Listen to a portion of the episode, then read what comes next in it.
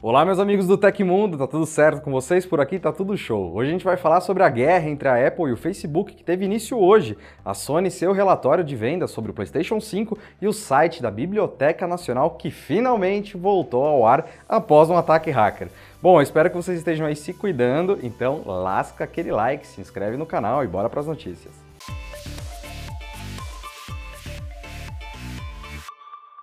E o site da Biblioteca Nacional voltou ao ar 15 dias após ser alvo de dois ataques cibernéticos que o deixaram offline, provocando a paralisação de todos os serviços oferecidos. No comunicado, a Fundação Biblioteca Nacional afirmou que serviços como a Hemeroteca Digital estão novamente disponíveis para acesso e consulta, além de valorizar a importância da instituição bicentenária. Ao contrário do que a FBN anunciou na época da invasão dos hackers sobre o estrago em seus arquivos, a instituição confirmou agora agora que por volta de 5% dos dados continuam comprometidos. Por enquanto, esses materiais não estarão acessíveis aos internautas, mas devem ser liberados quando ocorrer a sua recuperação.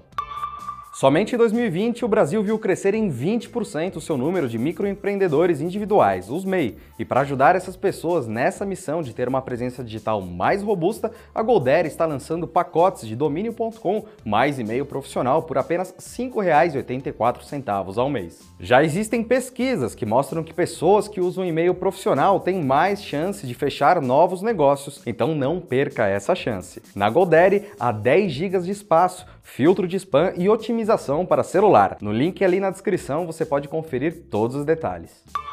A Motorola oficializou o lançamento do Moto G60 aqui no Brasil. O aparelho será o primeiro da marca a ter um sistema de câmera com sensor principal de 108 megapixels e chega custando um preço sugerido de R$ 2.699. O celular é mais um da família Moto G. No final de março, o Moto G60 já havia recebido certificação da Anatel para ser vendido por aqui. O smartphone está equipado com o processador Qualcomm Snapdragon 732G, tem 6 GB de RAM, 128 GB de armazenamento, expansível até 1 TB com cartão microSD, GPU Adreno 618 e bateria de 6.000 mAh. O Moto G60 começa a ser vendido a partir de amanhã por um preço sugerido de R$ 2.699 na loja própria da Motorola. E a Sony compartilhou o relatório financeiro da empresa para o último trimestre do ano fiscal de 2020, que oficialmente termina em 31 de março de 2021. Junto com as informações financeiras, ela também compartilhou um dado curioso: a quantidade de consoles PlayStation 5 vendidos desde o lançamento. De acordo com a marca, desde novembro do ano passado até o final de março de 2021, foram comercializadas 7,8 milhões de unidades do console. Em comparação, o PS4 chegou ao fim do mesmo ano fiscal já atrás com 5,7 milhões de unidades. E o lançamento do novo console supera até mesmo os primeiros meses do antecessor. O PS4 vendeu apenas 7 milhões no final do seu primeiro período contabilizado em 2014. E aí, você já tem o seu PS5? Eu não tenho não que esse negócio está muito caro, mas conta aí pra gente nos comentários. E a partir desta segunda-feira, com o lançamento da atualização iOS 14.5 para iPhone, todos os proprietários de dispositivos da Apple têm a opção de escolher explicitamente se permitem que aplicativos como Facebook coletem seus dados fora do aplicativo. Em uma análise de perfil também publicada hoje, o New York Times mostra como o recurso App Tracking Transparency, ou ATT, transformou Mark Zuckerberg e Tim Cook em inimigos, fazendo com que a relação entre ambos e as mega empresas que dirigem explodissem em uma guerra total, como definiu o periódico. Além das suas origens distintas, as visões dos dois executivos são totalmente opostas em relação ao futuro digital, enquanto Cook defende que os usuários paguem um prêmio, de preferência para a Apple, né? Por uma internet mais segura e privada, Zuckerberg defende uma internet aberta, onde a prestação de serviço aos usuários seja gratuita e paga pelos anunciantes. Com o lançamento do AT&T nessa segunda-feira, os novos desdobramentos da guerra de CEOs irá depender de que forma a limitação do rastreamento da Apple será capaz de impactar o negócio de 70 bilhões de dólares do Facebook.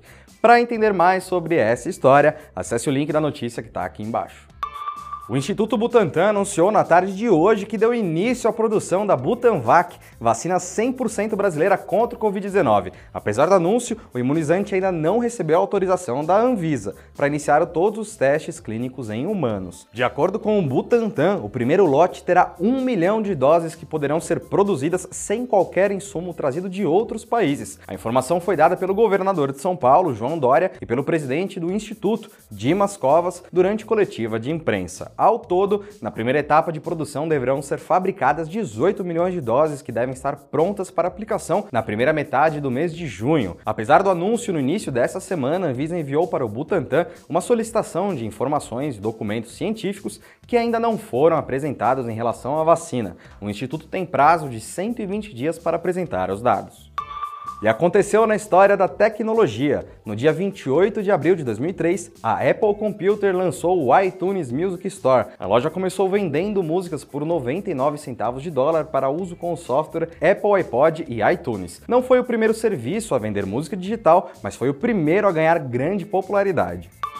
E chegou ao fim o Hoje no Tecmundo da quarta-feira. O nosso programa vai ao ar de segunda a sexta, sempre no fim do dia. Os links e os tempos das notícias que a gente deu aqui hoje estão no comentário fixado no YouTube e na descrição do episódio nas plataformas de áudio. Quem quiser assinar o programa como podcast, os links também estão na descrição aqui do vídeo. Aqui quem fala é o Felipe Paião e amanhã tem mais. Você pode me encontrar lá no Twitter pela arroba Felipe Paião. Eu espero de coração que vocês continuem seguindo as recomendações da Organização Mundial da Saúde. Um abração e até amanhã.